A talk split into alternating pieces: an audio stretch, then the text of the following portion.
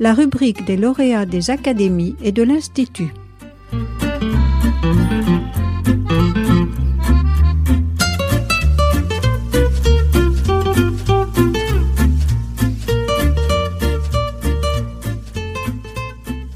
Je suis Emmanuel M et je vais vous parler aujourd'hui de Gabriel Anoto, un personnage de l'histoire sur qui j'ai travaillé et mené une thèse de doctorat en histoire contemporaine à la Sorbonne. Gabriel Anoto, c'est un personnage de la Troisième République qui m'a passionné. C'était un académicien et il était également ministre des Affaires étrangères entre 1894 et 1898. Et j'ai décidé de travailler sur ce personnage qui est donc euh, un trisaïeul. En fait, quand, je suis arrivée en Hippocagne-Cagne, je, je savais qu'il y avait un personnage illustre dans la famille, Gabriel Anoto, mais je ne savais pas réellement ce qu'il avait fait. Euh, et, c'est vraiment quand j'ai travaillé sur l'histoire euh, de la Troisième République que j'ai découvert cette personnalité. Il est né à Beaurevoir, dans un petit village de l'Aisne, et il arrive à, 17 ans à Paris, au moment où il y a ce basculement de régime, et il assiste vraiment à la fondation de la Troisième République. À l'école des chartes, il sort archiviste paléographe, et là, il se saisit des archives pour euh, pouvoir comprendre ce qui se passe dans, dans le monde des années 1880 et pouvoir servir les diplomates qui sont en poste à cette époque-là. Ensuite, euh, c'est là qu'il entre au Quai d'Orsay et qui gravit tous les échelons pour être ministre des Affaires étrangères. Il a été notamment ministre des colonies pendant quelques semaines. Il a hérité de, Jules Ferry, qui, euh, l'a vraiment mis dans le, mouvement colonial euh, au début des années 80. Lui, il, s'est tourné aussi vers, vers l'Europe, et, notamment il a fait l'alliance franco-russe et donc euh, c'est vraiment les deux œuvres pour lesquelles euh, on peut retenir euh, cette figure quand il est ministre. Après qu'il soit ministre, c'est aussi des œuvres qui, sont, qui ont marqué l'histoire, mais elles sont plus informelles. Il a d'abord un engagement politique jusqu'à la fin de la Première Guerre mondiale. Il est encore très investi dans les milieux d'affaires politiques et diplomatiques après son ministère. Puis un engagement plutôt littéraire et d'homme de lettres et d'historien jusqu'au début des années 30 et à la fin euh, un, engagement dans le, dans le patrimoine français et son rayonnement. Il utilise sa personnalité et il fait rayonner le patrimoine qu'il euh, soutient. C'est plutôt le, rayonnement patrimonial, euh, je dirais, sur tous les fronts qui lui permettait de, de, soutenir la, la Troisième République qui commence à s'essouffler. Et donc là, on arrive à, à la veille de la Seconde Guerre mondiale et c'est comme ça qu'il s'éteint il, euh, il s'étend en tant que personnalité qui essaye de faire rayonner ce patrimoine français. Il parle beaucoup de génie français parce qu'il euh, s'intéresse aussi à la, modernité. Donc euh, il fait rayonner à la fois le patrimoine ancien qu'il essaye de se garder et à la fois toutes les inventions qui commencent à, naître et qui, qui, qui, modifient cette Troisième République et qui arrivent malheureusement à son achèvement avec la Seconde Guerre mondiale. Ce qui est intéressant avec la figure de Gabriel Anoto, c'est euh, à la fois qu'il a été un acteur euh, important de la Troisième République, donc son, rôle et son œuvre sont intéressantes à étudier, mais également le, réseau qui, l'entourait et, la position qu'il a par rapport à ce réseau, parce que non seulement il, euh, profite de ce réseau, il le mobilise pour servir son action, mais il en fait un témoignage, il peint ses contemporains. Donc on a vraiment une double qualité de, l'homme de lettres, de l'historien et euh, de, l'homme politique, qui fait qu'on a beaucoup de, riches renseignements sur son entourage, sur euh, l'élite qu'il fréquente, et l'élite qu'elle soit politique, mondaine, artistique ou même euh, parfois scientifique. Il a côtoyé vraiment toutes les personnalités, à la fois nationales et internationales.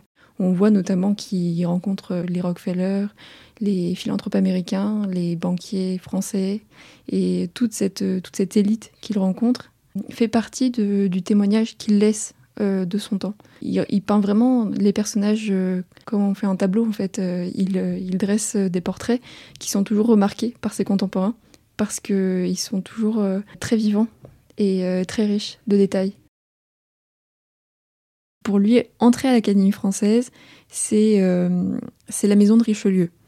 Et Richelieu, c'est donc le personnage, euh, le premier personnage historique auquel il s'est intéressé, sans doute le dernier aussi.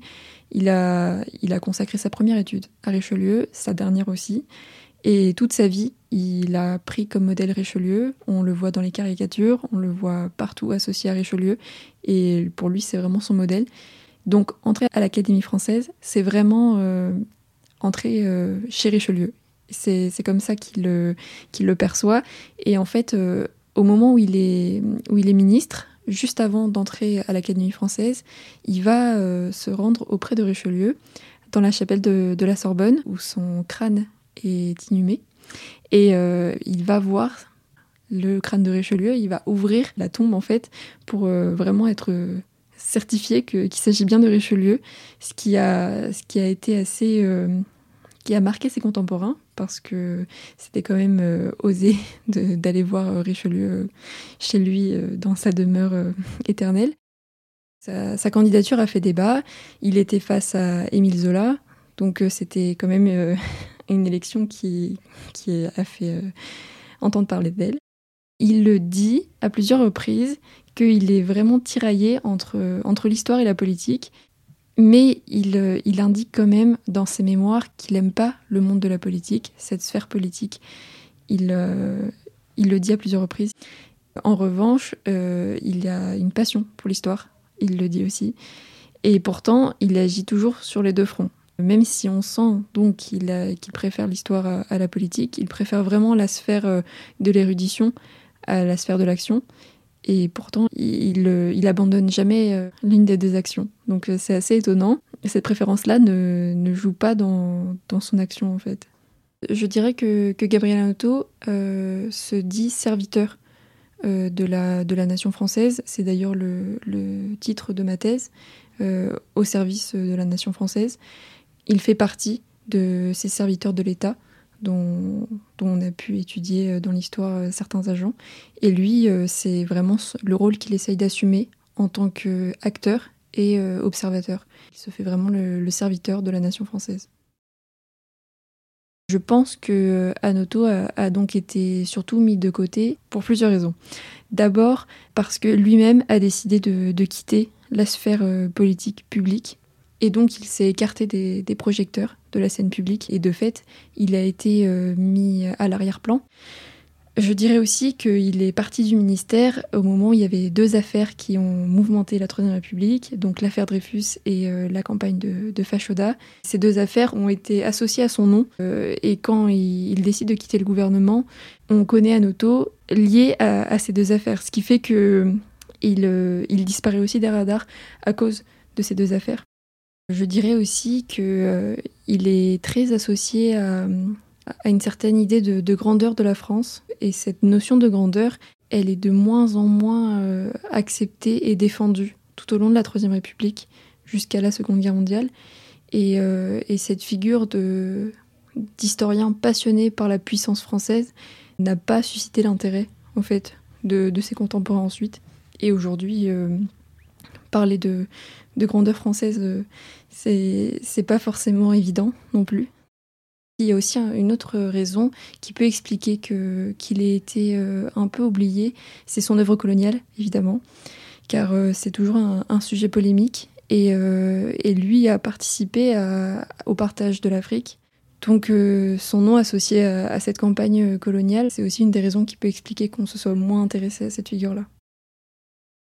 Je travaille sur Gabriel Anoto depuis six ans. Ce qui peut justifier autant de temps consacré à un personnage, c'est surtout, je dirais, l'importance de son activité, tant euh, dans, le temps que dans les différents domaines dans lesquels il s'est investi.